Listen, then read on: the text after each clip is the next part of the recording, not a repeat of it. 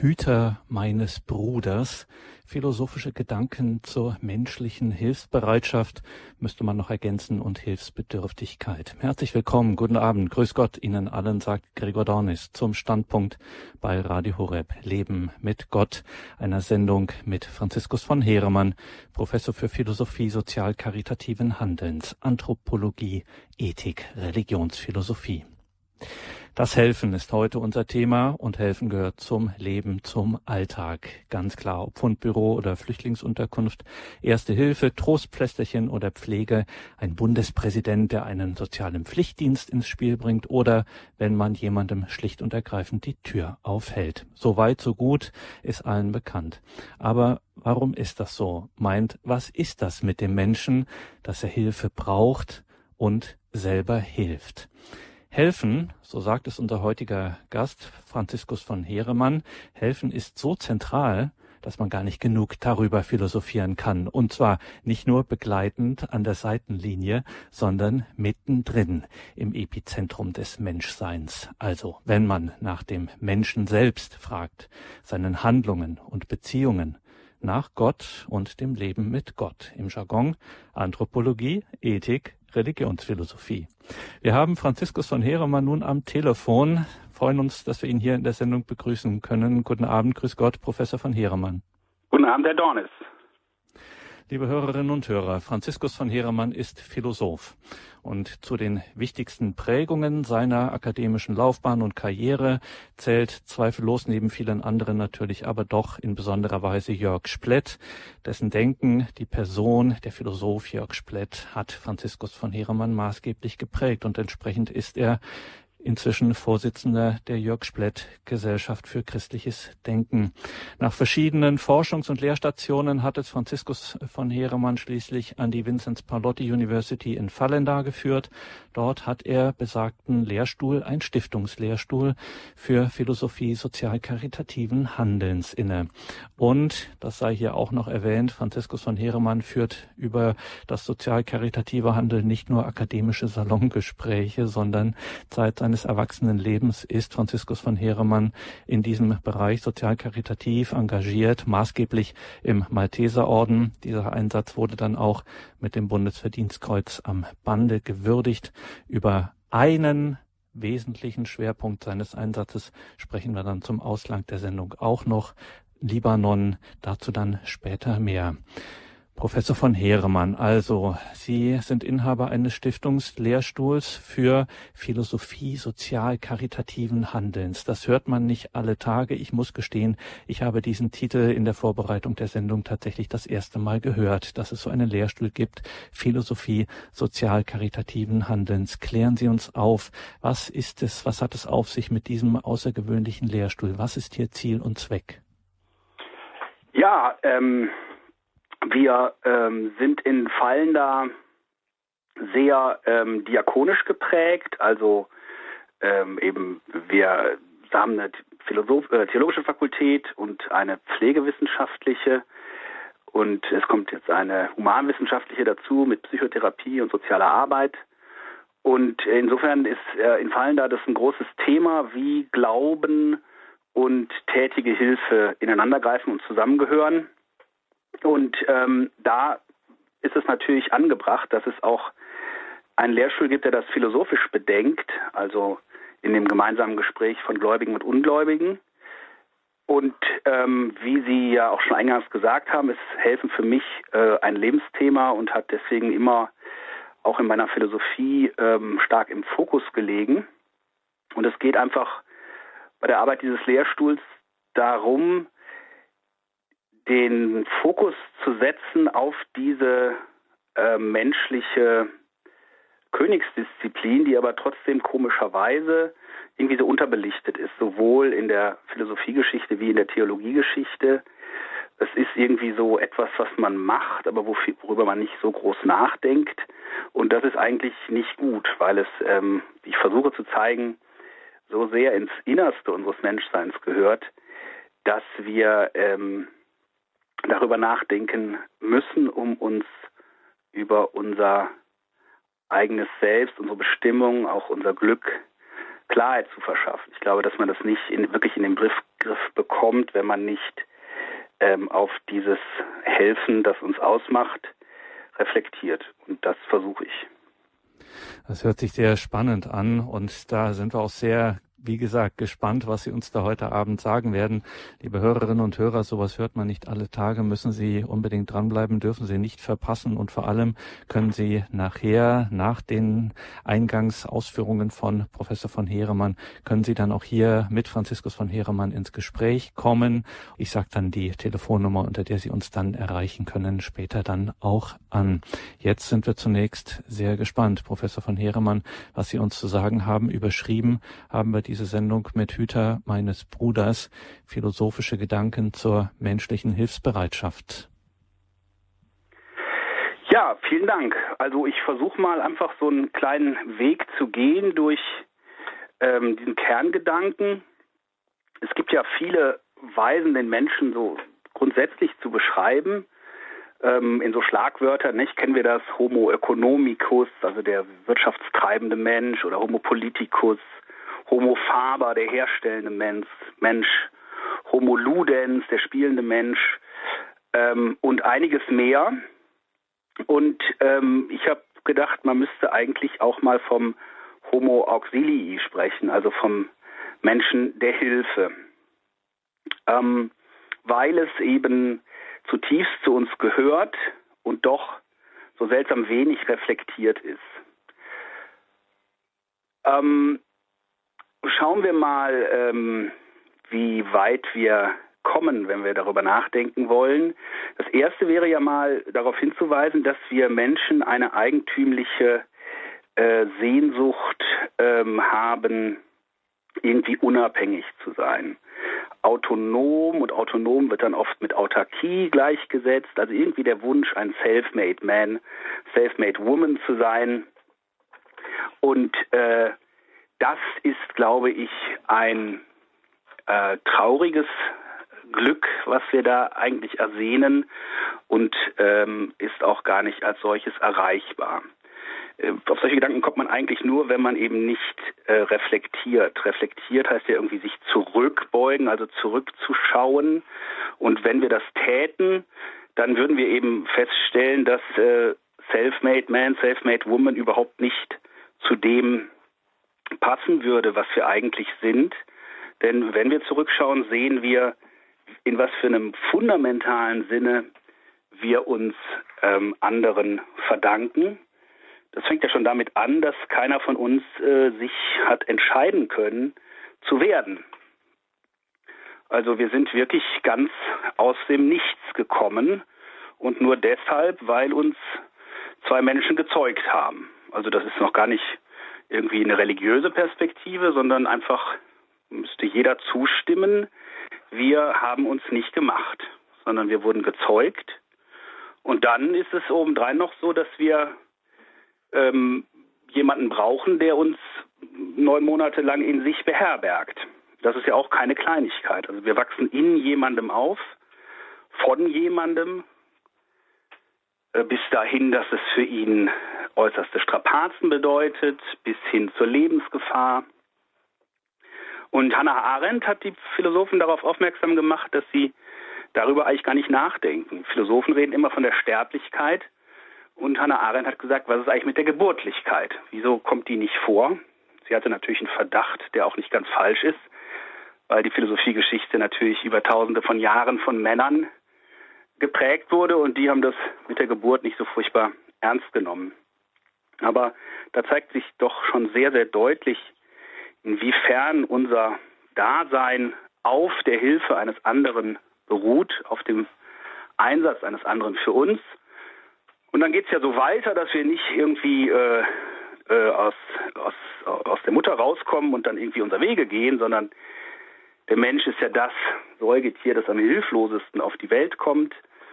Und alles, was es zu erlernen hat, von anderen vermittelt bekommt, sehr, sehr lange schutzbedürftig ist, sehr, sehr lange der Bildung bedarf, so dass es, so dass wir, wenn wir so weit sind, dass wir uns dann einigermaßen für autark halten, äh, wir eigentlich ähm, auf einem, auf den Schultern stehen von unzähligen Menschen, die uns geholfen haben. Und ähm, auch wenn wir dann erwachsen sind, einigermaßen zumindest, und uns für einige Jahre oder wenn es Glück sind, Jahrzehnte irgendwie für selbstständig halten, dann ist das ja auch dann nicht wirklich wahr, weil wir ja auch als Erwachsene weiterhin äh, sehr stark davon abhängen, dass andere für uns da sind, uns ähm, unterstützen. Wir bekommen diesen Eindruck, äh, irgendwie autark zu sein, selbstständig zu sein, vermittelt äh, vor allen Dingen durch das Geld. Nicht? Wir denken, was wir uns kaufen können, das haben wir uns wirklich selbst verdient, aber auch das ist ja doppelt problematisch. Das erste ist ja, ich bin abhängig von einem System, in dem andere mit mir überhaupt Handel treiben wollen. Sieht man ja immer auch in alten Geschichten. In der Hungersnot äh, hat der Reiche nichts von seinem Geld, das kann man nicht essen. Und das Zweite ist, dass ich ja nicht eigentlich von Gütern lebe, sondern Güter brauche ich, um zu überleben. Woraus ich lebe, ist die Güte anderer.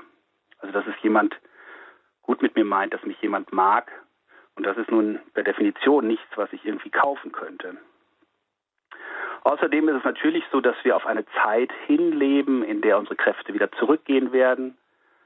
Also wenn wir nicht gerade durch einen Unfall oder einen, äh, einen plötzlichen Tod aus dem Leben gerissen werden, gehen wir auch wieder hin auf eine Zeit, die sozusagen den Anfang wieder einholt, wo diese Hilflosigkeit, diese Angewiesenheit, die den Anfang geprägt hat, auch das Ende wieder prägt, wo wir also genau das nochmal selbst übernehmen, frei dann übernehmen, bewusst übernehmen, was schon als Babys unsere Wahrheit war, wie sehr wir von anderen leben. Das ist also die eine Seite. Wir sind, was wir sind, weil andere für uns da waren. Das Zweite ist, ähm, die Kehrseite dessen ist natürlich, äh, dass Menschen helfen und geholfen haben. Deswegen gibt es uns und wir sind unsererseits Wesen, die von der Hilfsbedürftigkeit anderer betroffen sind und sich gerufen fühlen, dieser Hilfsbedürftigkeit zur Hilfe zu kommen.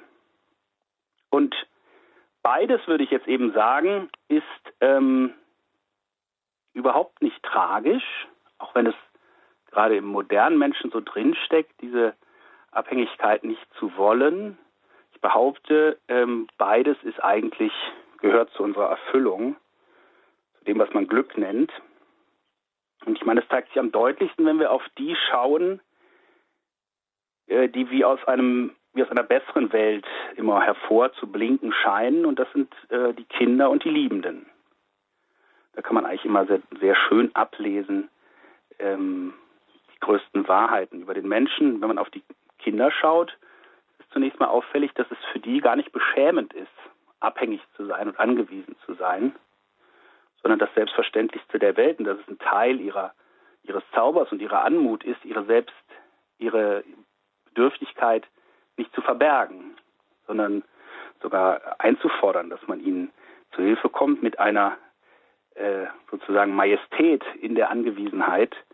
Ähm, und ähm, ich glaube, dass wahrscheinlich, wenn es in der Bibel heißt, wir sollten werden wie die Kinder, damit auch das gemeint ist, dass wir uns unsere Angewiesenheit nicht äh, schämen sollten, sondern sie als Möglichkeit sehen sollten, ähm, in Beziehung zu sein.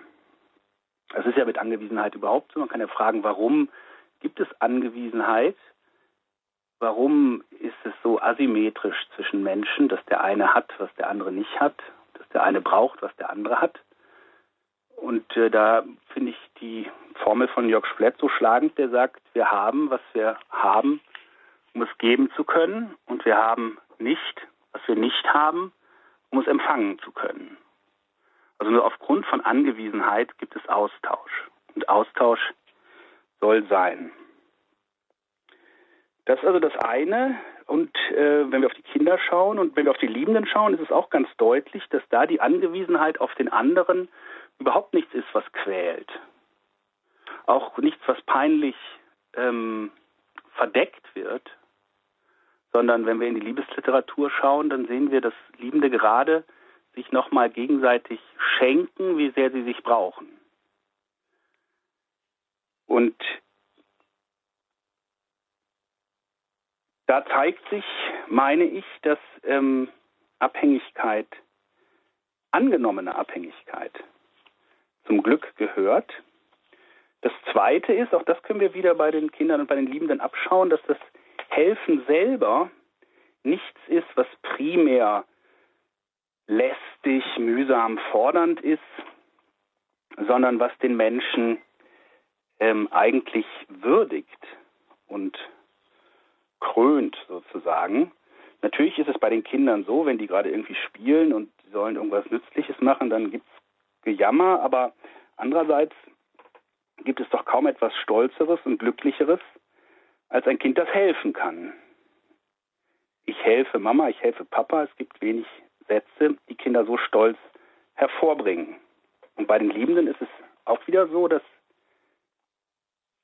gerade die Liebenden füreinander da sein können wollen.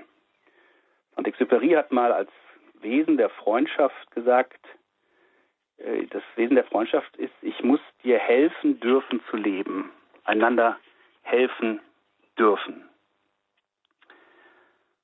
Und äh, das meine ich, ist eigentlich ganz tief in uns Menschen drin, dieses Wissen. Wenn wir schauen, wen wir wirklich verehren, wen wir bewundern, in einem, in einem tiefen Sinne, sind das eigentlich immer Menschen, die auf die eine oder andere Weise für andere da sind.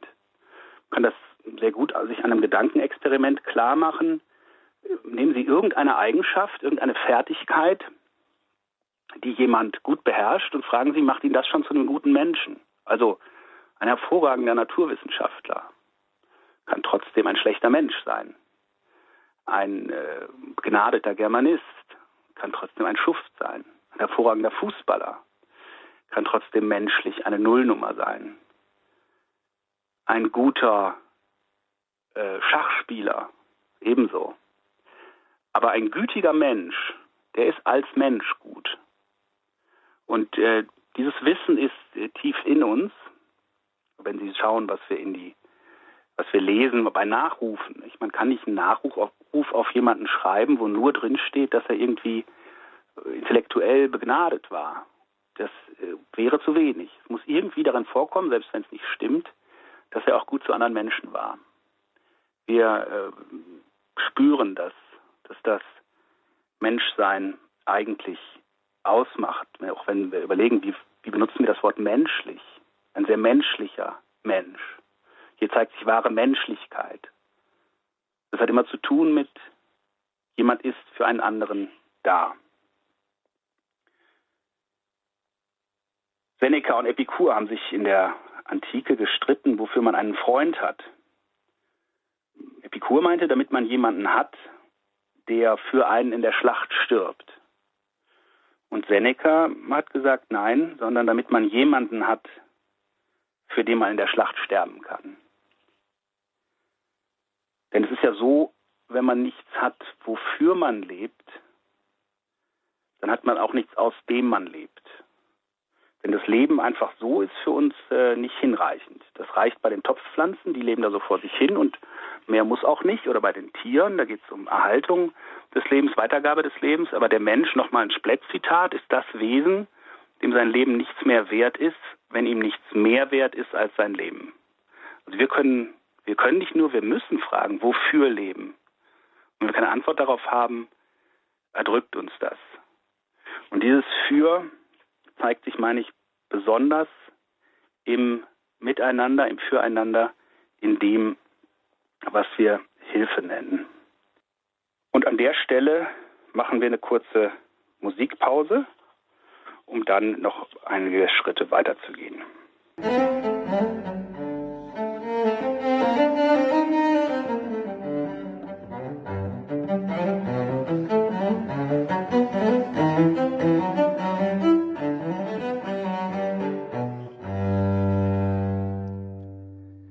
Sie haben eingeschaltet bei Radio Horeb und Radio Maria in der Standpunktsendung am Sonntagabend. Philosophische Gedanken zur menschlichen Hilfsbereitschaft. So haben wir diese Sendung überschrieben. Eine Sendung mit dem Philosophen Franziskus von Heermann. Ja, machen wir weiter. Also der erste Gedankenschritt war ja sozusagen anthropologischer Natur. Also die Anthropologie fragt, was ist der Mensch? Und meine Antwort war, er ist vor allem ein Wesen der Hilfe, ein Wesen, das lebt, weil ihm geholfen wird und das lebt, um zu helfen. Gehen wir jetzt einen Schritt weiter in die ethische Frage, was soll der Mensch? Denn bisher könnte man ja sagen, ja gut, das ist, äh, macht ihn anscheinend glücklich, aber ist es auch das, was er soll? Gibt es hier einen Anspruch? Und das meine ich, ist eigentlich uns allen ganz klar, auch wenn wir eben dazu neigen, das nicht so zu reflektieren. Ich nehme mal als Beispiel, vor einigen Jahren in Essen war es, glaube ich, äh, ist ein Mann in der im Foyer von der Bank, wo der Kontoauszugsautomat war und der Geldautomat, äh, zusammengebrochen und vier Leute haben Geld abgehoben und gar nicht auf diesen Mann, der ihnen auch im Weg lag, reagiert. Erst der fünfte hat einen Notruf abgesetzt. Und die Hilfe kam dann letztlich zu spät. Das hat für große Empörung gesorgt. Ähm, wir sehen unmittelbar, ohne dass wir dafür irgendwie Ethik studiert haben müssen, hier ist etwas geschehen, was nie hätte passieren dürfen. Ich meine, dass man hier tatsächlich äh, an eben einen Punkt kommt, wo man ähm, auf universale Geltung trifft. Es gibt ja so eine Tendenz in der, im öffentlichen Diskurs zu sagen, Verbindlichkeiten, Geltungen, das sind eigentlich Dinge, die das Miteinander vergiften. Ähm, das ist so untolerant. Ähm, davon sollte man eigentlich äh, abgehen. Ich meine, hier ist so ein Punkt, wo sich ganz deutlich zeigt, es muss universale Geltung geben. Äh, nur so ist überhaupt Menschlichkeit möglich. Wie soll man ähm, davon ähm, darauf verzichten können, angesichts so einer Situation zu sagen, naja gut, es ist halt Geschmackssache, ob man hilft oder nicht. Wir sehen unmittelbar, nein, äh, Mitmenschlichkeit wäre überhaupt nicht möglich, wenn wir hier nicht ähm, auf universale Geltung treffen würden, die ja auch entsprechend bei uns im Grundgesetz beispielsweise hinterlegt ist. Wir sehen hier eine unmittelbare Pflicht. Und ähm, das scheint mir ähm, ganz wesentlich zu sein. Und ähm, wer uns da sehr hilft und aus der Philosophiegeschichte herausragt, als jemand, der das wie eigentlich keiner vor ihm ähm, ins Wort gehoben hat und systematisiert hat, ist tatsächlich Immanuel Kant mit seinem kategorischen Imperativ, der ja in der dritten Formulierung sagt, ähm, handle, behandle, ich verkürze jetzt mal, jeden Menschen als Zweck und nie bloß als Mittel. Kant hat über Jahre darüber überlegt, ob er diesen kategorischen Imperativ irgendwie ableiten kann, von irgendwoher ableiten kann und ist irgendwann zu dem Schluss gekommen, nein, es ist dasjenige, was uns unmittelbar bewusst ist.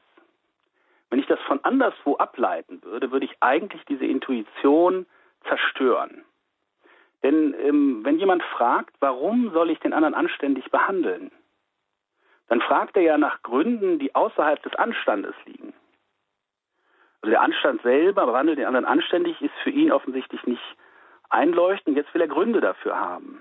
Das wären aber, was könnten das für Gründe sein? Das könnten nur Gründe sein, die bei seinem Eigennutz ansetzen. Anständig sein heißt aber gerade, dass der Eigennutz nicht das Zentrale ist. Das heißt, man würde durch die Begründung des kategorischen Imperativs aus dem Eigennutz das, was der kategorische Imperativ eigentlich sagt, nämlich behandle deinen Nächsten als Zweck an sich selbst, gerade zerstören, weil man ihn sozusagen rückführen würde auf den Egoismus, auf den Eigennutz. Und insofern ist eine Begründung des kategorischen Imperativs gar nicht möglich. Splitter hat das immer so ganz kurz gesagt. Er hat gesagt, äh, auf die Frage, warum soll ich anständig sein, lässt sich eigentlich nur antworten, das fragt kein anständiger Mensch. Also insofern scheint mir auch, dass wir im Helfen eigentlich den Kern, den Kern der Ethik berühren, diese Verpflichtung für den anderen. Das taucht ja auch im Titel der Sendung auf. Äh, bin ich der Hüter meines Bruders? fragt kein, nicht? Und das ist ja keine Frage eigentlich, sondern eine Frechheit. Äh, er versucht sich ja damit aus der Situation zu winden, dass Gott nach seinem Bruder Abel fragt, Aber im Grunde sieht man schon, das ist ein Aufbegehren, es ist eigentlich schon ein sich herauswinden aus der Situation, denn eigentlich ist es genau das, was wir sind, Hüter unseres Bruders. Nochmal, es wird eben ganz deutlich in äh, sozusagen unter dem Brennglas in den Situationen der unmittelbaren Nothilfe, wo jemand nicht überleben kann, wenn ich nicht äh, eingreife, wenn ich nicht helfe. Aber es zieht sich, meine ich, durch unser gesamtes Miteinandersein hindurch. Jetzt müssen wir noch einen Schritt weitergehen, nämlich ähm, von Platon stammt der, das Wort, das Gute ist mehr als retten und gerettet werden. Also gemeint ist damit, es geht nicht bloß um ein Handeln. Es geht nicht bloß um ein Handeln. Kant hat es so gesagt, es geht nicht bloß darum, pflichtgemäß zu handeln. Also nicht bloß in dieser beschriebenen Situation der Nothilfe äh, zu helfen, ähm, einfach weil ich mich sonst schäme oder weil ich sonst Ärger kriege oder mit schlechten Folgen zu rechnen ist, sondern nicht bloß pflichtgemäß, sagt Kant, sondern aus Pflicht. Also aus diesem Willen heraus, aus diesem Willen heraus, der weiß, dass er verpflichtet ist, seinem Bruder, seiner Schwester zur Hilfe zu kommen. Ähm, also es geht nicht bloß darum, dem anderen Güter bereitzustellen, sondern dem anderen mit Güte zu begegnen. Nehmen wir dafür wieder eine konkrete Situation. Stellen Sie sich vor, eine, eine Frau, die sich müht mit einem viel zu schweren Koffer auf der Treppe zum Bahnsteig. Ein junger Mann bleibt stehen und bietet ihr freundlich an, den Koffer aufs Gleis zu tragen. Die Dame nimmt das Angebot an und ist dankbar. Jetzt dieselbe Situation, aber kein Passant bietet seine Hilfe an, deshalb spricht die Dame einen Bahnangestellten an, der zwar pflichtgemäß, aber sehr unfreundlich und unter großem Murren ihren Koffer ans Gleis trägt. Die Dame ist froh, dass ihr Problem gelöst wurde, aber sie ist nicht dankbar. Dankbarkeit gibt nur Sinn, wenn sie sich auf einen freien und den dankbaren um, seine, um seinetwillen meinenden Willen bezieht. Also Dankbarkeit heißt anerkennen, dass jemand etwas zu meinem Wohl, um meines Wohles willen getan hat. Deshalb ist Dankbarkeit verknüpft mit Glück. Wer glücklich ist, ist dankbar und wer, wer dankbar ist, ist glücklich. Weil Dankbarkeit das Bewusstsein ist, um seiner selbst willen bejaht zu sein. Und das ist eigentlich, was wir ersehnen, steckt auch drin, wenn wir sagen, der Mensch äh, strebt nach Ansehen. Was heißt das eigentlich? Naja, er strebt danach, angesehen zu werden, zu, gesehen zu werden und bejaht zu werden. Das ist das, ähm, was wir brauchen, um, ähm, um erfüllt leben zu können. Das ist das, was wir brauchen, um uns überhaupt entwickeln zu können. Alles, was wir an Verletzungen und äh, inneren Problemen und psychischen Molesten mit uns, mit uns rumtragen, hat in der Regel damit zu tun, dass wir eben eine solche Bejahung unserer Selbstwillen nicht oder nicht genügend erlebt haben. Und da es keiner von uns gänzlich umfänglich erlebt hat, äh, haben wir natürlich alle äh, einen kleineren oder größeren Sprung in der Schüssel. Also so sehr wir ohne Hilfe nicht überleben können, Glück erleben wir nur in dem Maße, wie wir erfahren, dass andere uns wertschätzen oder ungeschützt ausgedrückt uns lieben.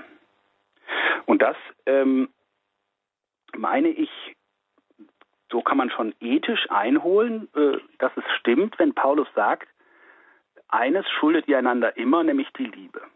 Die Liebe ist nicht sozusagen eine, eine Zusatzdisziplin etwas, was, äh, worauf vielleicht Christen abfahren oder andere gute Menschen, sondern sie ist tatsächlich der Kern dessen, was wir einander schulden. Das meine ich, lässt sich schon von Kant her zeigen, wenn er sagt, behandle den anderen als Zweck. Was heißt als Zweck? Zweck ist etwas, was um seiner Selbstwillen sein soll. Um seiner Selbstwillen, das heißt, ich bejahe, dass du bist um deinetwillen. Und das ist ziemlich genau ähm, das diejenige Haltung, die wir Liebe nennen. Nochmal Hannah Arendt hat es ganz kurz gesagt, die Liebe sagt volo ut sis, ich will, dass du seist. Insofern ist es, meine ich, nicht christliches Eigengut oder christliche Übergebühr, die Liebe zu fordern, sondern es ist das Herz der Ethik. Eine Liebe, die nicht hilft, liebt nicht, aber eine Hilfe, die nicht liebt, hilft nicht. Beziehungsweise genauer eine solche Hilfe hilft in den Dimensionen, ohne die wir nicht überleben können, aber nicht in der Dimension, aus der wir leben. Insofern lässt sich, glaube ich, ganz kurz ähm, sagen, das hat Emmanuel Levinas auf den Punkt gebracht, der große jüdische Philosoph, das Gute ist die Güte, le bien et la bonté. Und dann könnte man doch als letzten Schritt jetzt in die Religionsphilosophie gehen und fragen, woher kommt jetzt dieser Anruf? Woher kommt dieser Anruf, den wir im Gewissen spüren? Wie können wir so gemeint und gerufen sein? Ein bloßes Prinzip kann das nicht. Es kann auch nicht, äh, wie es ja oft erklärt wird, aus der Evolution äh, erklärt werden. Die Evolution kann äh, erklären Instinkte und Triebe, aber nicht, dass ein Instinkt oder ein Trieb absolute Autorität hat. Zumal unsere Triebe sich ja widersprechen. Nicht? Es gibt sowohl einen altruistischen Trieb, dem anderen zu helfen, wie den Trieb, sich in Sicherheit zu bringen. Das heißt, mit Rückgriff auf die Triebe ist das gar nicht lösbar. Sondern die Frage ist, was soll ich jetzt von dem, was widerstreitend in mir ist? Und das Sollen sagt, du bist Hüter deines Bruders. Wo kommt das her? Und da meine ich, dass das tatsächlich die Weise ist, Levinas sagt es so, das ist der Ort, an dem Gott ins Denken kommt. Für mich ist das der deutlichste Ort äh, der Gottesbegegnung, Gottesbeziehung, äh, der sich in der Philosophie zeigen lässt. Schelling hat gesagt, das Gewissen ist der einzig offene Ort, der einzig offene Punkt zum Himmel.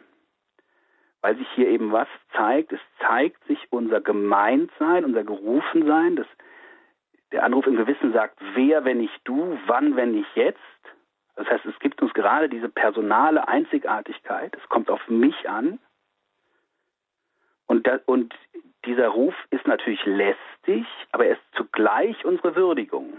Man muss sich ja nur vorstellen, wie es wäre, wenn dieser Ruf aufhören würde, an uns zu ergehen. Das hört sich erstmal entlastend an, aber in der Folge wären wir ein intelligentes Tier, nicht mehr. Wir wären ein Affe in der Hose.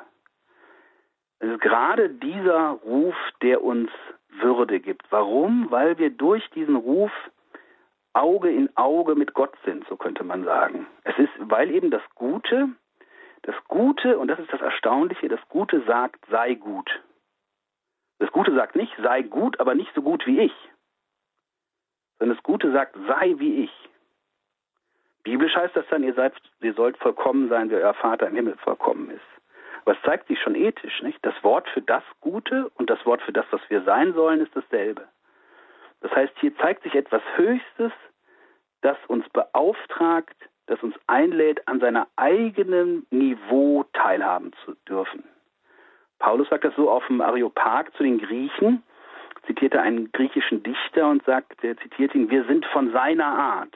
Das Gute will, dass wir von seiner Art sind. Wir sind auf sein Niveau gehoben. Und, äh, und was will es ja? Es will eben, dass, es, dass wir die Güte, die es uns gegenüber zeigt, indem es uns zur Freiheit beruft, dass wir diese Güte verlängern in die Welt hinein. Levinas sagt das so, Gott biegt die Bewegung, die auf ihn hingeht, ab und sendet mich zum Bruder. Also Gott lässt uns an seiner Güte teilhaben, indem er uns zu unserem Nächsten sendet. So dass ähm, hier schon, meine ich, hoffe ich, sich philosophisch zeigen lässt, dass Gott als Gott absoluter Güte zu denken ist. Ja, und damit ähm, möchte ich eigentlich meine Ausführung beenden. Also wenn wir zurückschauen, wir hatten gesehen, und ich hatte versucht, Ihnen zu zeigen, anthropologisch, also der Frage, was ist der Mensch, kommen wir in die Mitte, wenn wir bedenken, dass wir aus Hilfe bestehen, dass wir nur sind, weil uns geholfen wird. und dass wir sind, um zu helfen. Ethisch hatten wir gesehen, dass Helfen den Kern des kategorischen Imperativs, des Gewissens ausmacht und dass nochmal der Kern des Helfens die Liebe ist, weil es im Helfen eben nicht nur um Güter geht, sondern um die Güte. Und religionsphilosophisch habe ich versucht anzureißen, dass wir gerade in dieser Optik zu einem Gott kommen, der die Liebe ist. Und ein Gott, der nicht die Liebe wäre, wäre auch nicht wert, Gott zu sein.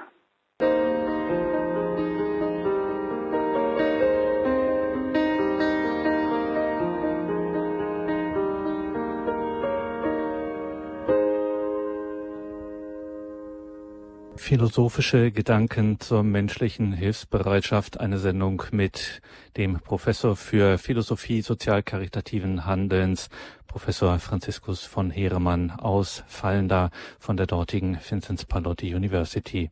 089 517 008 008. Ja, Ihre Worte, Professor von Heeremann, haben offensichtlich bewegt.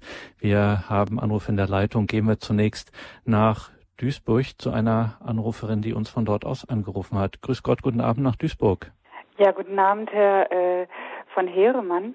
Ähm, ich habe folgende Frage. Ich habe jetzt so schnell eingeschaltet und bei der Hausarbeit so ein bisschen gehört und äh, nicht alles total verstanden, aber die Hilfsbereitschaft ich meine von mir selber, ich wäre hilfsbereit, aber manchmal ist das, dass ich wie zu hilfsbereit bin. Also dass, dass dann eher das, ähm, so eine Abwehrhaltung entsteht. Und da wollte ich Sie fragen, ob Sie in die Richtung mir irgendwie einen Tipp geben könnten sozusagen oder wie man das einordnen kann. Also ich, ich pflege und begleite hier meinen 89-jährigen Vater und ja, da bin ich halt viel in der Hilfsbereitschaft, aber manchmal ist das alles irgendwie wie zu viel und da bin ich so ein bisschen in, in innerer Suche und Frage und Not eigentlich. Mhm. Ja, vielen Dank. Das ist natürlich ein ganz wichtiger Aspekt, äh, über den ich auch geredet hätte, wenn, wenn wir jetzt mehr Zeit hätten. Das ist natürlich ähm, gerade für eine Philosophie der Hilfe ein ganz, ganz wichtiger Aspekt, dass ähm, helfen eben auch, ähm, wie soll man sagen, ähm, uns ähm, oder wir auf eine Weise helfen können, die uns auslaugt. Ähm, darüber äh, muss man natürlich nachdenken und äh, dazu auch was sagen können. Ähm, ich würde da vielleicht mal versuchen, zwei Szenarien zu unterscheiden. Also das eine ist, dass ich in eine Situation gestellt bin, äh, die einfach in sich äh, fordernd ist und äh, mich auch immer wieder mal an meine Grenzen oder über die hinausführt.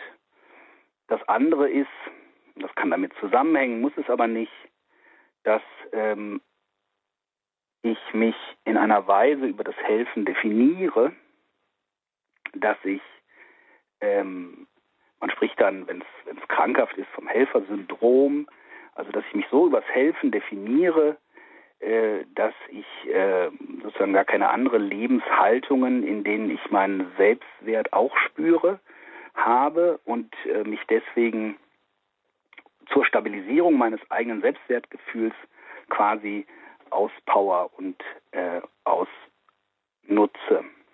Und das ähm, soll natürlich nicht sein. Also ähm, vielleicht ist es wichtig, der erste Punkt, dass wir noch, bevor wir helfende Wesen sind, ja Wesen sind, die Hilfe empfangen. Und es ist auch nicht so, dass das einfach gleichrangig nebeneinander stünde, sondern das eine kommt ja zuerst. Wir empfangen, bevor wir geben können. Wir könnten auch gar nichts geben, wenn wir nicht empfangen würden was sollten wir dann geben? Und ähm, insofern ist es äh, wichtig, und das ist natürlich ähm, dann situationsabhängig, wie das geht, aber dass wir immer wieder äh, eben verstehen, dass wir nicht bloß gebende Wesen sind, sondern abhängige Wesen, Wesen, die empfangen müssen, um geben zu können. Und dass wir deswegen auch eine Verpflichtung uns selbst gegenüber haben. ich selbst bin ja nicht weniger wertvoll als mein Nächster. Das ist ja gleichgestellt, also sowohl in der Bibel wie auch bei Kant. In der Bibel heißt das, liebe deinen Nächsten wie dich selbst. Bei Kant heißt das, äh, behandle jede Person, behandle jeden Menschen, sowohl jeden anderen wie in deiner eigenen Person als Zweck. Das heißt, wir haben Pflichten uns selbst gegenüber und die sind genauso ernst. Äh, und ähm, die, denen müssen wir nachkommen. Wir müssen äh, auf uns achten. Wir sollen auf uns achten. Auch um des Helfen willens. Das, äh, die, der Quell des Helfens versiegt, wenn wir uns nicht selber hinreichend zu Hilfe kommen. Und es gibt eben viele Dinge, die können wir nur uns selbst zukommen lassen. Nicht? Keiner kann an meiner Stelle schlafen ausreichend oder keiner kann an meiner Stelle ausreichend essen oder gesund essen. Keiner kann sich an meiner Stelle bilden und so weiter. Das heißt, in einer gewissen Weise sind wir uns äh, auf, auf eine sehr ernste Weise anvertraut, ähm, auch als etwas, was zu hüten ist. Und das muss man eben schauen, wie man, wie man in der Situation, in die man gestellt ist, also erst dem zweiten Fall, wenn man sich äh, sozusagen ähm, äh, überall Hilfsbeziehungen sucht, dann muss man versuchen, aus dieser Haltung rauszukommen und neu zu erkennen, dass man zunächst mal empfangender ist und das auch leben. Und dann kann es aber eben auch sein, wie Sie es schildern, in der Situation, wo die ich mir gar nicht ausgesucht habe, sondern in der ich bin, was kann ich tun, um, wie kann ich die Situation gestalten und ändern, dass meine Ressourcen nicht austrocknen, dass ich nicht auf der Strecke bleibe. Man muss ja auch nochmal sehen, dass das ja auch gar nicht im Sinne dessen ist, dem ich helfe. Der, dem ich helfe, hat ja gar nichts davon, wenn ich dabei auf der Strecke bleibe und wenn er einigermaßen guter Mensch ist, will er das auch gar nicht. Das heißt, in dem Fall würde ich ihm ein Opfer bringen, das er noch nicht mal will. Und deswegen ist es wichtig, äh, dann zu schauen, wie kann ich Räume schaffen, in denen ich aufatmen kann, in denen ich äh, das tun kann, von dem ich weiß, dass es mir gut tut, dass es mir wieder Luft unter die Flügel bringt religiös nochmal gesagt, da verstärkt sich ja nochmal, ähm, dass wir ähm, da nochmal in einer, in einer noch tieferen Weise viel mehr Empfangende sind als Gebende und nur geben können, was wir empfangen. Jesus sagt das ja so, äh, nee, im Johannesbrief ist es, glaube ich, im Johannesbrief, nicht darin besteht die Liebe, oder ist es doch im Johannes Evangelium, jetzt weiß ich nicht genau, nicht darin besteht die Liebe, dass wir ihn geliebt haben, sondern dass er uns geliebt hat.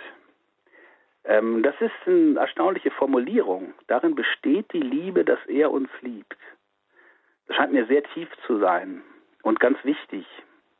Denn ähm, das wäre das Erste. Das ist eigentlich das, worauf alles beruht im geistlichen Leben.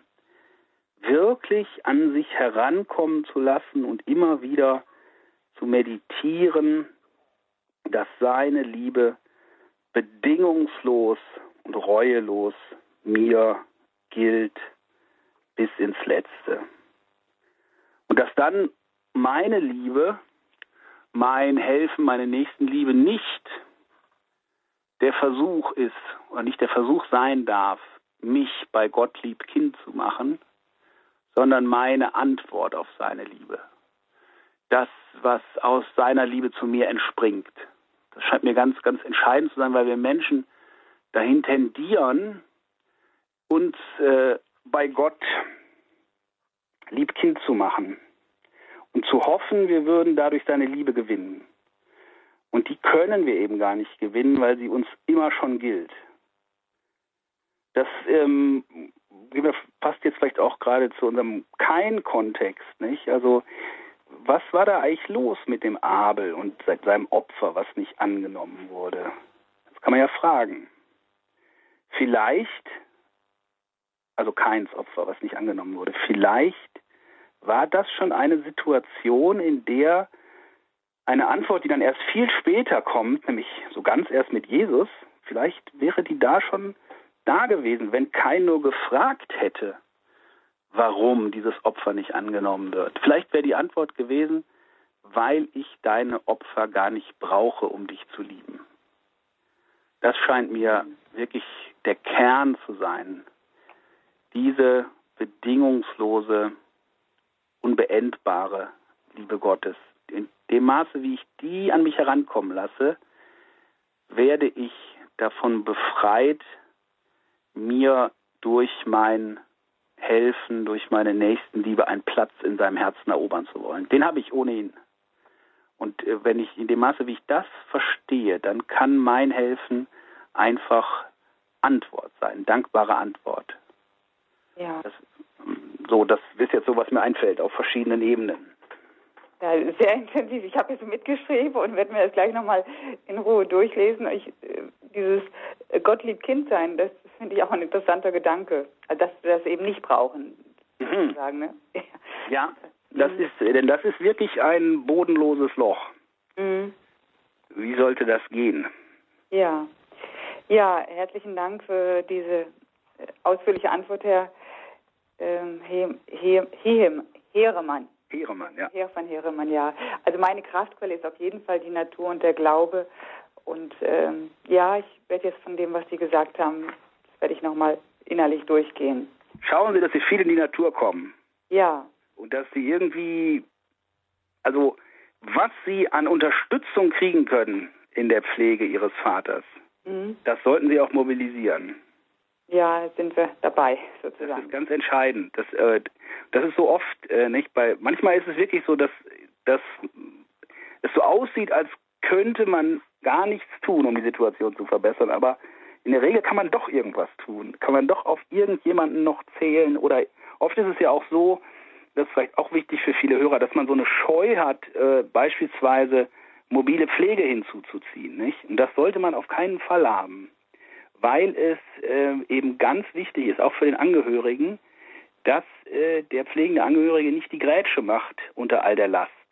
Ja, sondern dass ja. auch der, der Gepflegte weiß, der, der Angehörige, der sich um mich kümmert, hat genügend ähm, Zeit auch für sich. Der geht jetzt nicht ähm, auf dem Zahnfleisch wegen mir. Das ist auch für den, gerade für den Angewiesenen auf Pflege ganz entscheidend. Ja, also bei uns ist es eine Begleitung, es ist Gott sei Dank noch keine ganze Pflege, aber wir haben schon ein bisschen Hilfe dazu geholt. Ja, ich bedanke mich recht herzlich und ähm, dann höre ich mal noch weiter zu, was die anderen äh, Hörer noch fragen. Gut, Dankeschön schönen Abend. Für Ihr, Danke ja. für Ihren Anruf und Ihre tolle Frage. Alles Gute für Sie, Gottes Segen. Und weil Sie jetzt so mitgeschrieben haben, gleich nochmal der Hinweis zur Erinnerung. Natürlich gibt's das Ganze, diese Sendung dann auch äh, in Kürze in unserer Mediathek auf horeb.org. Da kann man das in aller Ruhe auch nachhören. Danke, alles Gute für Sie und wir gehen weiter in den Schwarzwald zur Frau Herrmann. Ich sage noch einmal unsere Telefonnummer hier in dieser Sendung mit Professor Franziskus von Heeremann. Wer, er hat sich hier philosophische Gedanken zur menschlichen Hilfsbereitschaft gemacht, zum Helfen. Und darüber kommen wir jetzt hier ins Gespräch unter der 089 517 008 008. Das ist eine deutsche Telefonnummer. Das heißt, natürlich können Sie auch außerhalb von Deutschland hier anrufen, dann eben mit der deutschen Vorwahl. Das ist die 0049. Und dann geht es direkt weiter mit der 89517 008 008. Und jetzt gehen wir in den Schwarzwald nach Heiligenbronn zur Frau Herrmann. Guten Abend dahin. Ja. Grüß Gott, Frau Herrmann. Guten Abend, Herr Professor Ehrenmann. Ich habe einen Teil mitgehört und es ist mir aufgefallen, bevor ich etwas empfange, muss ich ja auch ein großes Vertrauen zu dem Nächsten haben. Und das ist ja auch bestimmt die, der Fels praktisch, würde ich sagen, die, das Vertrauen, einen Felsen an den anderen. Und äh, das mit dem Hilfsbereit, die Hilfsbereitschaft, die kann auch äh, irgendetwas verwirklichen. Das heißt, das heißt, ähm, wenn der andere merkt, dass ich zum Beispiel vieles kann, dann äh, werde ich zu diesem Punkt auch hingezogen, zum Beispiel beim Geschirr äh, spülen und so weiter und so fort. Ja, und da wird man manchmal dann auch ausgenützt. Und das darf eben nicht sein, sich ausnützen lassen. Aber ich habe auch schon anderen äh, auch viel Freude bereitet, da, indem ich die Badewanne geputzt habe, als ich fertig war mit Baden und die Badewanne sauber und getrocknet, dass der andere eben geschont ist. Mhm. Dankeschön für diesen Beitrag, Frau Herrmann. Ja, jetzt haben wir schon das zweite Mal auch die Frage, Professor von Heeremann, die Frage nach den, ich sag's mal so, die Schattenseiten des Helfens. Ähm, also wenn ich äh, so ein Vertrauen aufbringe und mir zum Beispiel helfen lasse in meiner Hilfsbedürftigkeit, dann bin ich natürlich auch immer angreifbar. Das heißt, ich muss darauf vertrauen, äh, dass diese Hilfe, die mir dazu teil wird, dem allem entspricht, was Sie heute idealerweise gesagt haben, nämlich dass sie aus Freiheit kommt, aus Liebe kommt, aus Schenken wollen äh, und so weiter. Aber die Hilfsbedürftigkeit macht mich auch verletzbar oder mhm. zeigt, dass ich verletzbar bin, so rum. Ja, ja, das ist, ähm, das ist wirklich so. Ähm, das ist, glaube ich, auch einer der Gründe, warum wir äh, diesen, diese Wahrheit, wie sehr wir abhängig sind, fliehen. Weil wir eben in dieser Angewiesenheit Verletzungen erfahren haben und weil wir auch von uns selber wissen, dass wir Angewiesenheit manchmal nutzen, um jemanden zu verletzen oder zumindest ihn vielleicht ein bisschen klein zu machen. Und ähm, das ist äh, eben, es gibt ganz viele Schattenseiten. Manchmal scheint es mir sogar so, dem, was ich so lese und was mir begegnet von Kollegen auch, dass die Schattenseiten manchmal so stark gesehen werden, dass äh, sozusagen der, der innere Lichtpunkt des Helfens ganz verdeckt ist. Deswegen ist mir das erstmal wichtig, das so von seiner Stärke her aufzuziehen. Aber das ist in der Tat eine der großen Herausforderungen.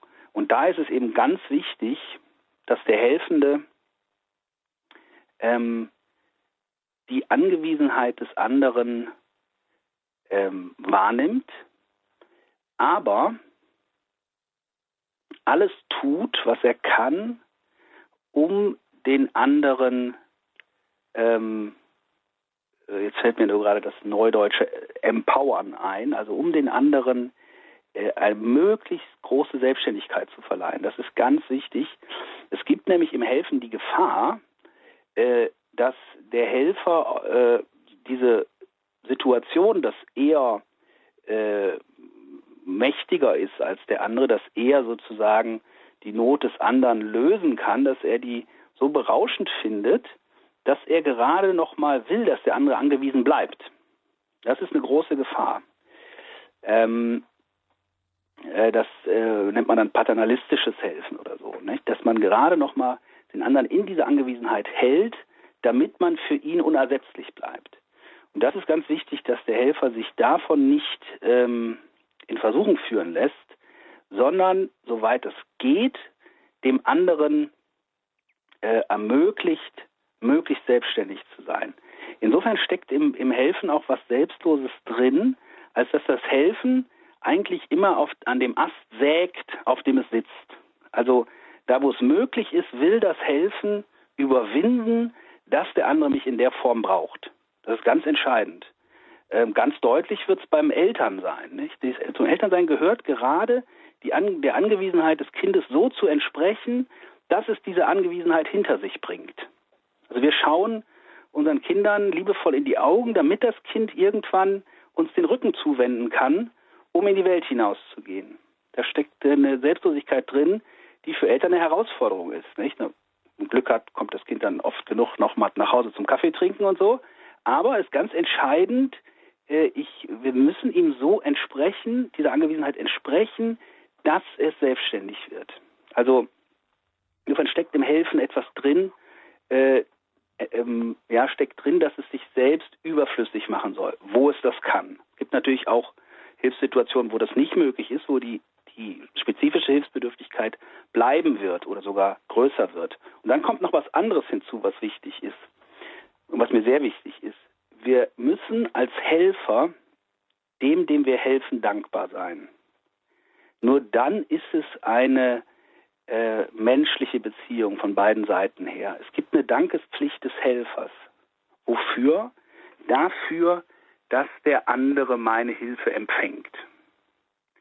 Dass der andere meine Hilfe empfängt, denn wenn es so ist, dass Geben seliger als Nehmen ist, dann ist es ja so, dass der, der empfängt, gibt mir mein Geben können. Und wenn Geben sogar seliger ist als Empfangen, dann gibt er mir ja mehr als ich ihm, denn er gibt mir mein Geben. Und deswegen habe ich ihm dankbar zu sein. Und äh, das sollte man äh, versuchen zu pflegen und dann auch immer versuchen, dem, der der Hilfe bedarf, zu ermöglichen, äh, seine Dankbarkeit zu erwidern, indem ich mir von ihm helfen lasse. Da braucht man ein bisschen Fantasie für, aber das geht. Man kann immer, äh, egal wie eingeschränkt jemand ist, ihm die Möglichkeit geben, äh, mitzuhelfen und dafür dann auch zu danken. Sei es jetzt, dass man, weiß ich, in der körperlichen Pflege sagt, äh, helfen Sie mir mal, dass ich die gedreht kriege und Sie machen das so toll. Oder dass man, wenn man mit einem alten Menschen zu tun hat, sagt, geben Sie mir doch mal einen Rat. Ich weiß überhaupt nicht, was ich morgen, was weiß ich, was ich morgen kochen soll oder äh, oder äh, sonst irgendwas, dass man, dass man es schafft, dass es keine Einbahnstraße ist, dass der andere immer auch die Möglichkeit hat, im Rahmen seiner Möglichkeiten zurückzugeben. Das ist ganz wichtig. Ist das der, ist diese, ist diese eigentümliche Wechselseitigkeit, die ja auch schon in mir als Einzelperson drin ist, wie Sie es auf den Punkt gebracht haben. Also der Mensch lebt, weil ihm überhaupt geholfen wird und er lebt gleichzeitig, um zu helfen. Ist das der Grund, äh, warum dann äh, in dieser Wechselseitigkeit von Helfen, von Helfenden und denen, denen geholfen wird, dem, dem geholfen wird, äh, dass da aus diesem eigentümlichen Verlustgeschäft, dass das zum Beispiel das aktive Helfen bedeutet, ich gebe etwas äh, weg, ohne etwas dafür zurückzubekommen, oberflächlich. Ist das der Grund dafür, dass dann so eine Fülle entsteht, wie Sie sie beschrieben haben, in dieser äh, Liebe oder wo Sie auch an der einen Stelle mal so von der äh, Majestät des Kindes gesprochen haben, ähm, wenn es, wenn ihm geholfen wird, beziehungsweise wenn es selber auch helfen kann? Ist das der Grund, warum es eben kein Verlustgeschäft ist, sondern weil am Ende immer mehr herauskommt, als beide Seiten rein investieren? Das meine ich. Daran lege mir wirklich, dass man das ähm, und ich glaube, man kann so helfen. Also das eine ist eben schon, also selbst wenn jemand gar nichts mehr zurückgeben kann, ist es doch wahr, dass er mir gibt zu geben. Und nochmal, wenn geben seliger ist als nehmen, dann gibt er mir ja mehr als ich ihm. Denn er gibt mir zu geben. Ich gebe ihm nur empfangen zu können. Also hat er eigentlich mehr gegeben wenn er mehr gegeben hat, habe ich mehr empfangen. Dann dreht sich's wieder. Ne? Das ist so ganz seltsam dann, nicht? Dass, dass dann ganz unklar ist, wer gibt hier eigentlich mehr. Aber auf jeden Fall ist es so, dass beide Seiten Grund haben zu danken. Und, ja. äh, und dann, und dann äh, verliert es eben diesen Einbahnstraßencharakter und diesen Subjekt-Objekt-Charakter, nicht? Dass es nur ein Hilfsobjekt ist, sondern es ist eben eine Person, die ich mit, mit der ich zu tun habe und die immer auf ihre Weise gibt, sei es nur durch Empfangen, aber der ich obendrein braucht man ein bisschen Kreativität zu, aber das gibt immer wieder auch kleine Möglichkeiten einräumen sollte oder große Möglichkeiten zurückgeben zu können. Das ist ja ein, ein wirklich schlimme Sache an unseren Altenheimen, dass, äh, dass das so gar nicht vorkommt. Nicht? Dass das wirklich nur Empfänger sind und man so wenig Grips da reinsteckt, zu überlegen, was könnten die selbst noch tun, um, äh, um, um sich selbst auch noch als äh, Menschen wahrzunehmen, die für andere da sind und auch noch auch für andere da sein können, obwohl sie alt und gebrechlich sind. Das ist mir ganz wichtig. Danke für Ihren Anruf, Frau Herrmann, und Ihren Beitrag. Alles Gute in den Schwarzwald nach Heiligenbronn. Und jetzt müssen wir zu Frau Opitz gehen nach Stuttgart, die schon lange in der Leitung wartet. Jetzt sind Sie dran, Frau Opitz. Schön, dass Sie jetzt hier sind. Grüß Gott nach Stuttgart. Ja, grüß Gott und guten Abend. Vielen Dank für diese grundsätzlichen Ausführungen. Die geben mir viel Stoff, um weiterzudenken. Ich möchte jetzt aber gerne das kleine Nebengleis betreten, das Sie uns am Anfang so kurz hinwarfen, Herr äh, von Heremann. Und zwar die Philosophie zur Geburtlichkeit von der Hannah Arendt, die das ähm, eigentlich angemahnt hat und wenn ich sie recht verstanden habe, nichts dazu ausgeführt hat. Wenn ja, würde es mich interessieren. Wenn sie es nicht gemacht hat, gibt es da andere, die, den, die dieses Thema aufgreifen? Oder was würden Sie selber denken, was zu dem Thema wichtig wäre. Denn das ging mir so plötzlich auf. Tatsächlich, wir reden viel über die Sterblichkeit und, die, und den Tod, aber die Geburtlichkeit, allein der Begriff ist ja schon ein bisschen für uns befremdlich. Also wird da gerne ein bisschen mehr dazu hören von Ihnen. Mhm. Ja, vielen Dank. Also ähm, Hannah Arendt hat das, ähm, hat das eben behandelt ähm, und es ist wirklich ein bisschen beschämend, dass, äh, dass sie da erst im, im 20. Jahrhundert, ähm, dass jemand derartig der Philosophie ins Stammbuch schreiben musste, weil die da einfach vorher nicht drüber nachgedacht haben. Das hängt natürlich äh, schon damit zusammen, dass das ein Männergeschäft war. Ähm, wer das jetzt dann weiter wirklich so aufgegriffen hätte, dass ich es interessant fände, fällt mir jetzt aktuell nicht ein. Da müsste ich nochmal drüber nachdenken. Aber es fällt mir jetzt eben tatsächlich aktuell nicht ein. Ähm, aber schauen wir nochmal auf die Sache. Also es ist ähm, doch wirklich interessant, dass wir, also wenn wir äh, sozusagen theologisch sagen, Schöpfung aus nichts, wir sind aus nichts geschaffen. Äh, es gibt keine Präexistenz der Seele. Nicht? Es ist ja nicht so, dass, äh, dass äh, der liebe Gott da lauter Seelen im Himmel hat und die steckt er dann irgendwie in irgendwelche Babys rein, sondern der Mensch,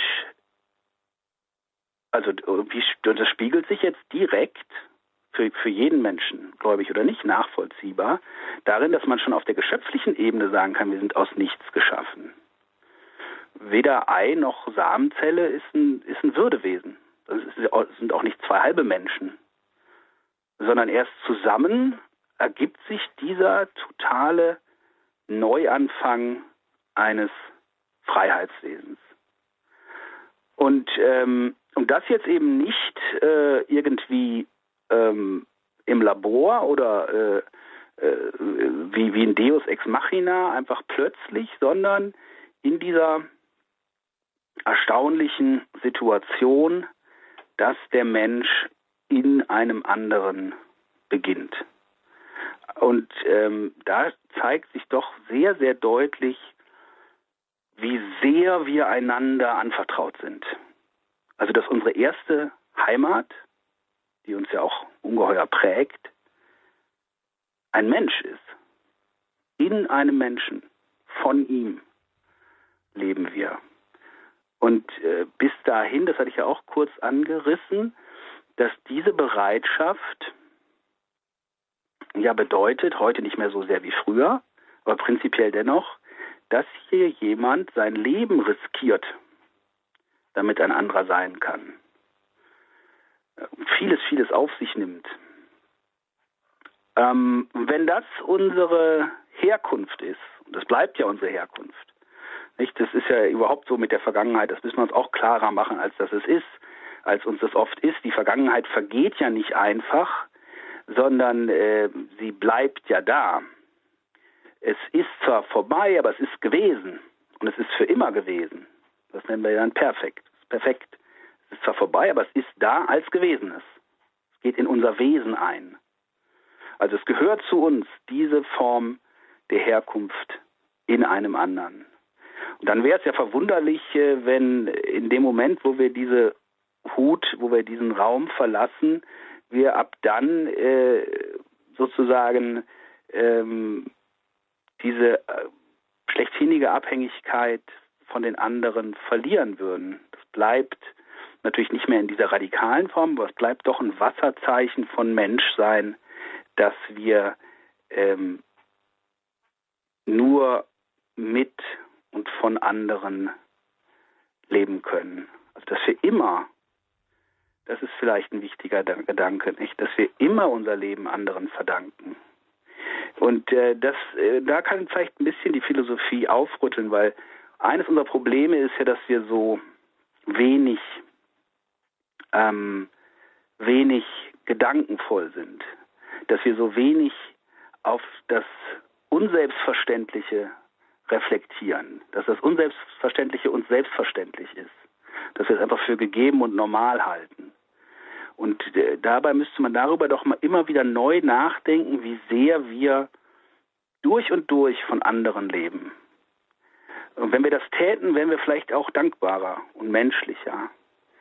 Ähm, achten Sie mal darauf, wenn Sie einfach so durch Ihren Tag gehen, was von dem, was Sie tun, davon abhängt, dass andere Menschen das ihre getan haben.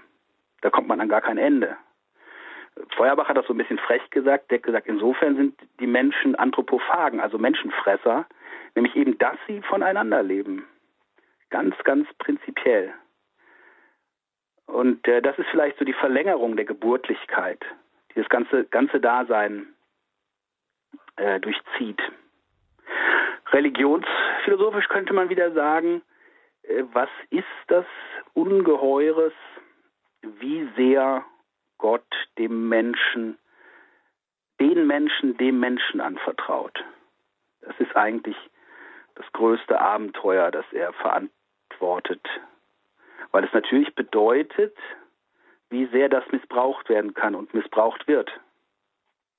Aber es scheint so zu sein, dass es das ist, was er will, trotz allem, dass wir voneinander, miteinander, füreinander leben.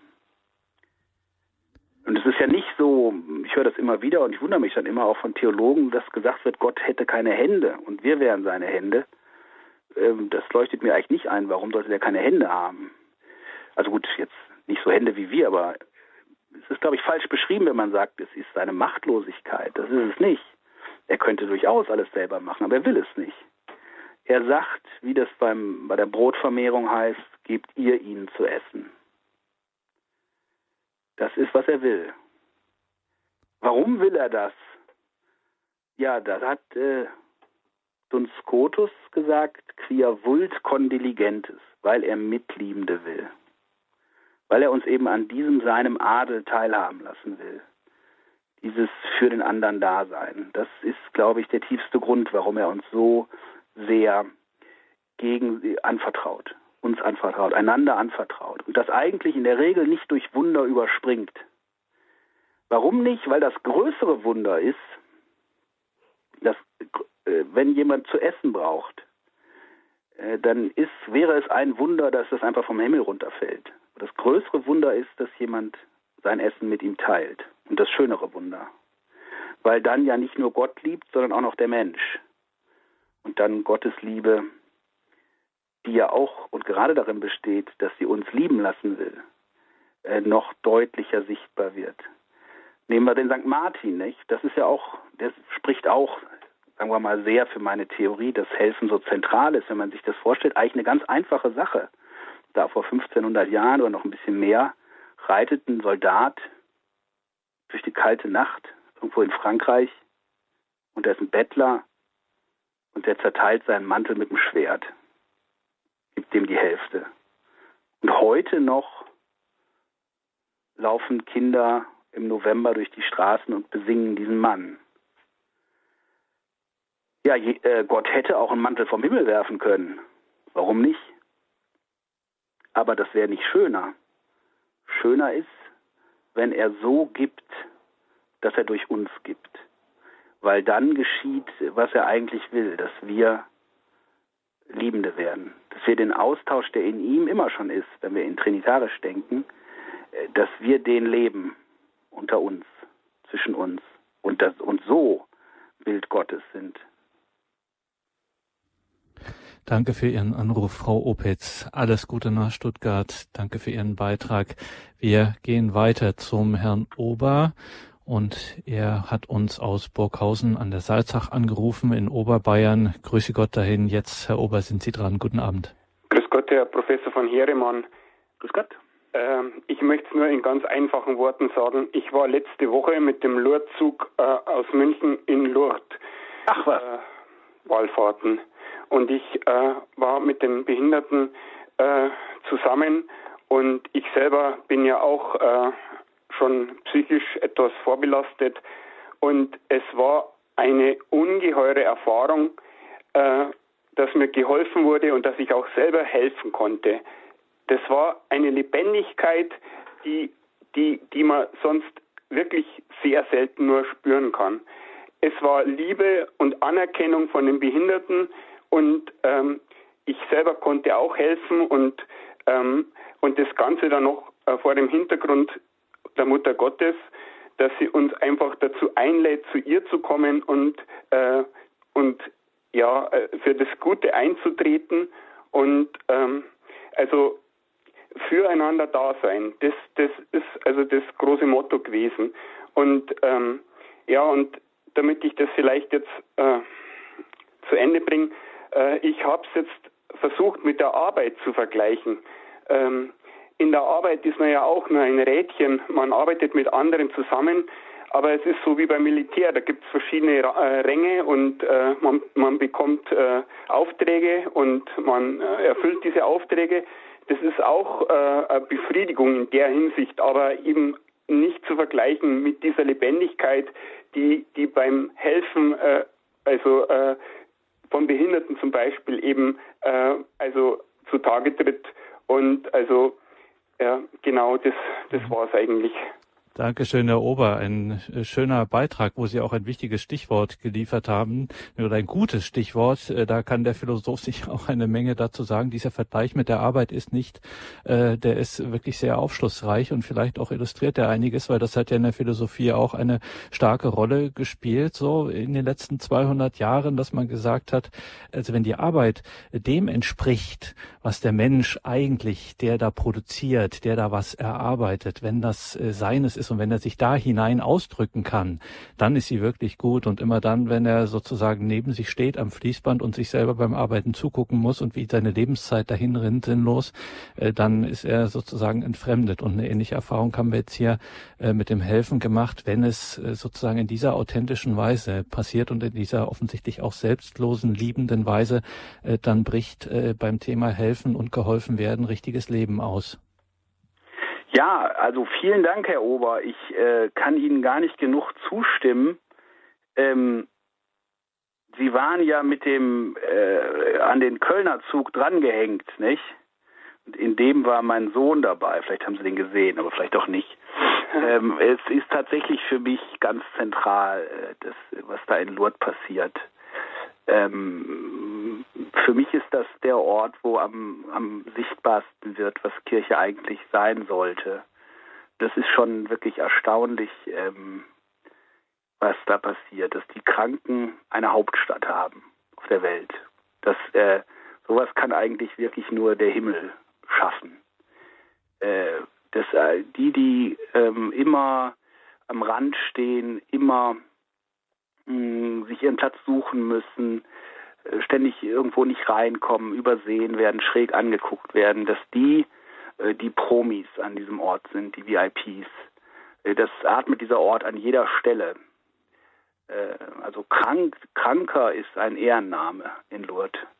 Und, und, und dann eben zugleich, wie sehr ähm, da helfen gelebt wird von Tausenden und auch gerade auch in dieser in dieser wechselseitigen Beziehung. Für mich, ich bin dann mit 18 da zum ersten Mal hingefahren und das hat eigentlich mein Leben wie nichts anderes geprägt, diese Erfahrung. Ähm, und ähm, zudem ja zur Arbeit ähm, möchte ich vielleicht noch sagen, dass, ähm, dass in der Arbeit ähm, ja, wie Sie schön beschrieben haben, zum einen einmal diese, eigentlich dieses äh, Kooperieren, dieses Miteinander, dieses Ineinandergreifen, auch die verschiedenen Talente, diese Asymmetrie, der eine hat, was der andere nicht hat, dadurch ist Austausch möglich, all das gibt es in der Arbeitswelt. Ähm, es gibt zugleich äh, das, was Herr Gornis gesagt hat, diese entfremdenden Arbeitsbedingungen, also wo irgendwie gar nicht die Person abgefragt wird, sondern äh, bloß irgendeine äh, relativ stupide Tätigkeit. Aber ich möchte noch ein anderes, Heil, äh, anderes äh, Scheinwerfer auf die Arbeit richten, nämlich, dass die Arbeit ähm, insofern von der Hilfe unterschieden ist, als, sie, als wir sie vor allen Dingen als Erwerbsarbeit sehen. Also äh, wir ähm, arbeiten eigentlich, um in Urlaub fahren zu können oder um frei zu haben. Äh, das hat sich so ganz seltsam gedreht. Erst hat man in der Neuzeit gesagt, die Arbeit, die Arbeit, die Arbeit, das ist die eiche Würde des Menschen und so weiter. Aber eigentlich ist ähm, doch der Tenor, dass wir eigentlich arbeiten, um uns dann schließlich ausruhen zu können. Dann kann man fragen, wofür ruhen wir uns aus, ja, um dann wieder arbeiten zu können. Das ist irgendwie auch nicht so ganz befriedigend. Und ich glaube, es würde helfen, wenn man Arbeit eben auch wieder stärker als Hilfe verstehen würde. Also wenn man sie nicht darauf reduzieren würde, dass man tut, was man tut, weil man eben bezahlt wird, sondern wenn man den, das, was man in seiner Arbeit für andere Menschen tut, ob es Briefe verteilen ist, ob es Backen ist, ob es Häuser bauen ist, was immer es ist. Also ganz gleich, was ich tue, es ist ja etwas, ich stelle Menschen irgendwie Güter zur Verfügung. Und das könnte ich jetzt aber zugleich nochmal mit Güte tun. Also ich könnte diese Arbeit, auch wenn sie sehr stupide ist, nochmal füllen damit, dass ich wirklich ähm, es eben nicht bloß des Geldes wegen mache, sondern und wie weit entfernt vom konkreten Menschen das auch sein mag. Ich könnte wirklich anfangen, ähm, es für die Menschen zu tun, um deren Willen zu tun, die diese Güter erhalten. Und dann wäre es eben nicht bloß Güter, sondern Güter, die Gegenwart von Güte sind. Ich möchte da vielleicht noch ganz kurz äh, eine Geschichte dazu erzählen, ähm, auch weil Sie gerade, Herr Ober, von den von den behinderten Menschen gesprochen haben. Ich habe äh, einen Freund, der hat eine eine Behindertenwerkstatt mal besucht und äh, da haben geistig Behinderte die die Tütchen gepackt für ähm, für, für Flugzeuge, also das kennen Sie ja nicht, dieses in Zellophan gefasste äh, Bundle aus Messer, Gabel, Pfeffersalz und was weiß ich. Und der äh, junge Mann mit Down-Syndrom, der, der, der packte das immer zusammen und immer wenn er die, wenn er das letzte reintat, das war der Löffel, dann sagte er guten Appetit. Obwohl ja äh, sozusagen dieser direkte Bezug zu dem Menschen, der dann irgendwann mal damit ist, ja gar nicht gegeben war, aber es war für den für den jungen Mann war das da, dass irgendwann einer mit der Tüte, die er zusammengepackt hat, essen wird. Das fand ich wunderschön. Jedes Mal gesagt guten Appetit. Und so könnten wir doch alle ein bisschen mehr unsere Arbeit tun. Im, äh, im wirklichen Wollen, dass äh, die Menschen, die in den Genuss der Früchte unserer Arbeit kommen, ähm, dadurch etwas Gutes erfahren. Danke, Herr Ober, für Ihren Anruf. Alles Gute Ihnen, Gottes Segen nach Burghausen. Jetzt gehen wir von Bayern nach Sachsen zur Frau Renger. Guten Abend, Frau Renger. Jetzt sind Sie dran. Grüß Gott. Ja, guten Abend, guten Abend. Professor von Heeremann. Äh, ich muss mal auf die ältere Dame noch zurückkommen, die so misstrauisch dann auch gewesen ist. Die sind, wenn die hilfsbereit sein will, ist das Misstrauen schon da. Da soll sie das lassen. Denn das beste Beispiel ist der Samariter.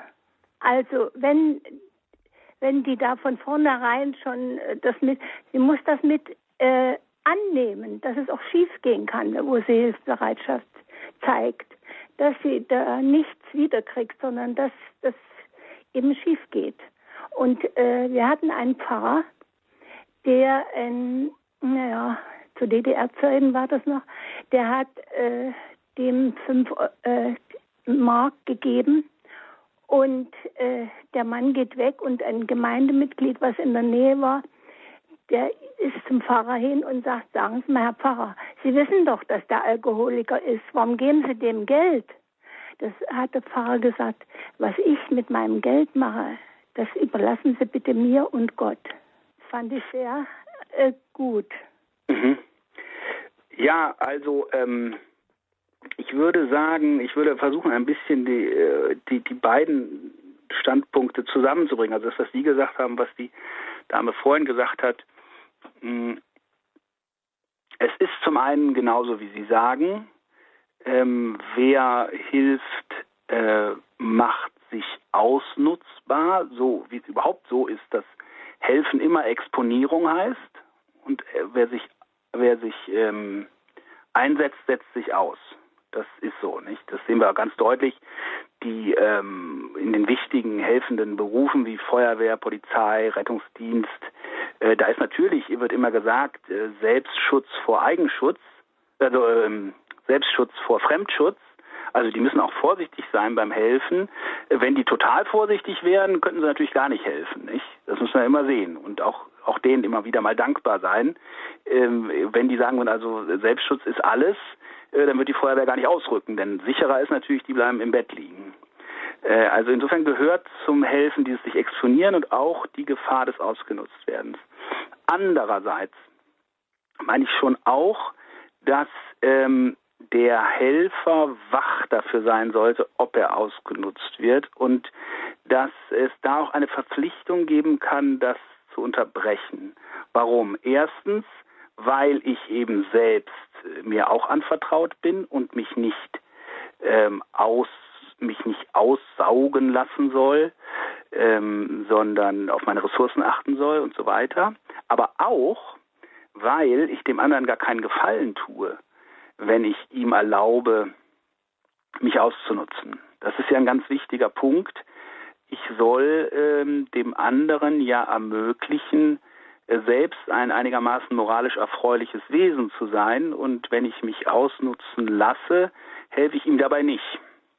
Das ist ja auch bei Jesus ganz interessant, dass er einerseits sagt, wenn dir einer auf die linke Backe halt, äh, haut, dann halt ihm die rechte hin. Dann kommt es aber dazu, dass ihm jemand auf die Backe haut und er hält nicht die rechte hin, sondern er sagt, warum schlägst du mich? Ähm, weil wir eben äh, eine Verantwortung haben für den, der uns schlägt und auch nochmal eine Verantwortung für die, die er dann als nächstes schlägt. Nicht? Denn wenn er mit der Ohrfeige durchkommt, dann tritt er im nächsten in den Hintern. Also das heißt, man muss äh, antisozialem Verhalten auch entgegentreten, äh, um des anderen willen und auch um der anderen willen, die ähm, vielleicht davon abhängig sind, dass jemand mal äh, eine klare Ansage bekommt. Ähm, das finde ich auch vielleicht noch ähm, interessant im Blick auf Jesus.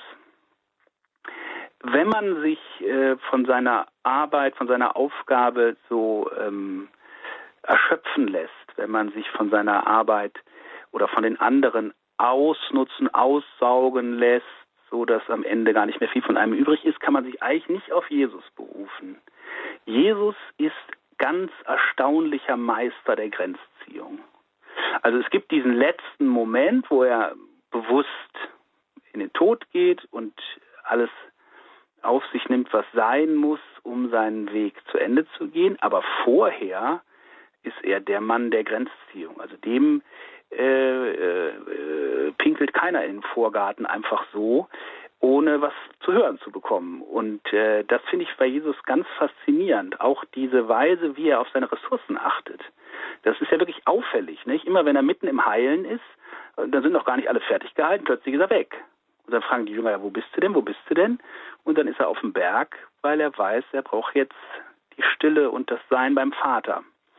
Also das ist, glaube ich, ähm, wichtig, äh, da nicht, und das ist eine Gefahr des Christentums in Jesus, ähm, so eine passive bloß den passiven Gottesknecht zu sehen, der einfach äh, an Prügel einsteckt, was er holen kann.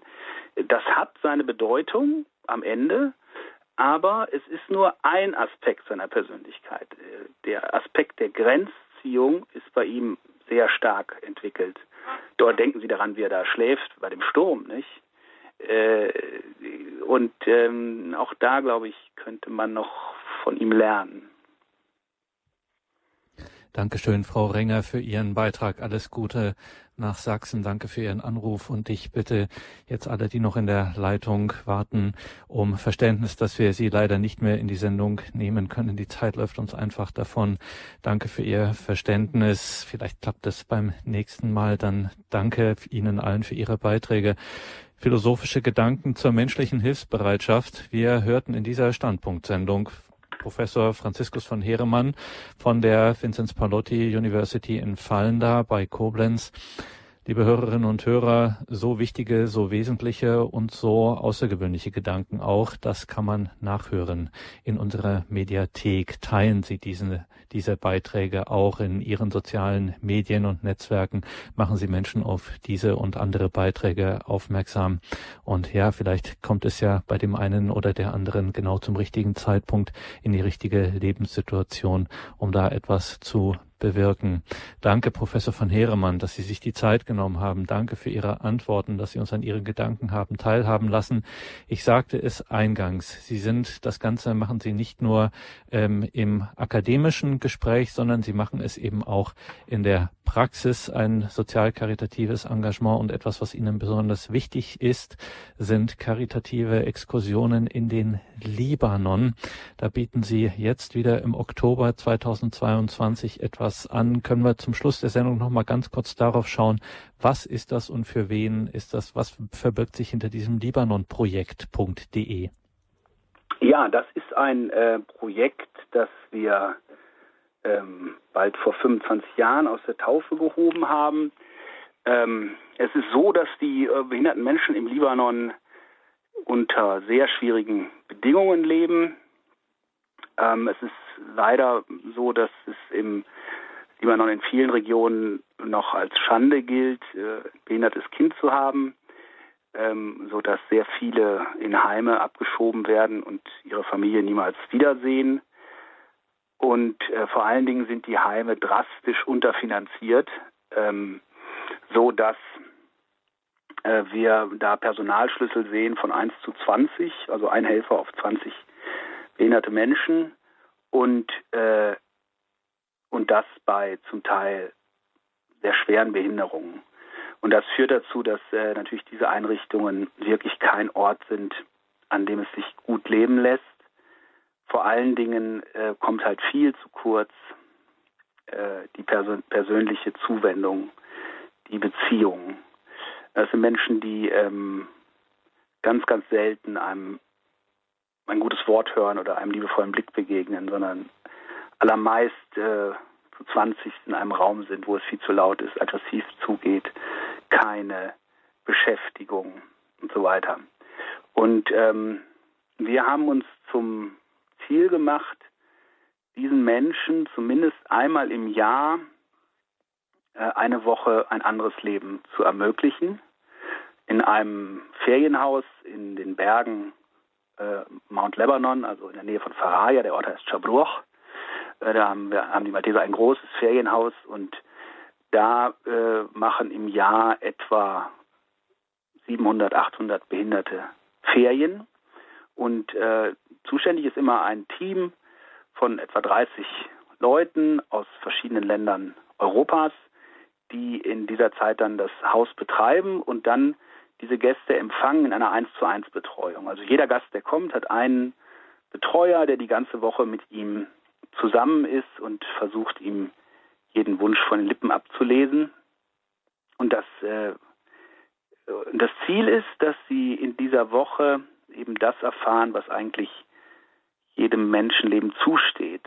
Freiheit, oder fangen wir mal auf, auf der unteren Ebene an, gutes Essen, gute Betten, schöne Aussicht, schönes Wetter, Bewegung und dann ähm, Freiheit, dass sie bestimmen, was passiert. Und dann vor allen Dingen Freundschaft und ähm, dass sie erfahren, dass sie kostbar und wertvoll sind und dass ihre Würde unantastbar ist. Und ähm, wir haben die Erfahrung gemacht, dass das natürlich wenig ist auf ein Jahr gesehen, aber dass es doch das Leben ändert, insofern als dass sie nicht bloß mehr den Kontext ihres Heimes haben, sondern eine Erfahrung machen, die sie aufleben lässt, die ihnen ein neues Selbstwertgefühl gibt, aus der sie leben können, in der Erinnerung und vor allen Dingen auf die hin sie leben können. Das ist ja einfach ein Unterschied, ob man für immer grau als Horizont hat oder ob es einen Lichtpunkt gibt, auf den man sich wieder freuen kann. Und ähm, genau, das ist das, was wir da machen. Wie gesagt, mit vielen, vielen Teams aus ganz Europa. Ich fahre Anfang Oktober. Äh, mir ist auch mal ein Anliegen, dann auch Studenten mitzunehmen, Studentinnen. Gerade die Theologen müssen auch immer wieder aus dem bloßen Nachdenken über, über unseren Glauben herauskommen und den Glauben leben. Und den, zum Glauben leben gehört eben ganz zentral. Die Nächstenliebe und vor allen Dingen die Liebe zu denen, die am wenigsten davon abbekommen. libanonprojekt.de. Liebe Hörerinnen und Hörer, das haben wir verlinkt in den Details zu dieser Sendung im Tagesprogramm auf horeb.org. Danke, Professor Heeremann. Alles Gute, Gottes Segen für Ihre Arbeit. Danke für den heutigen Abend. Danke Ihnen, liebe Hörerinnen und Hörer, fürs Dabeisein. Einen gesegneten Abend und eine behütete Nacht wünscht Ihr Gregor Dornis.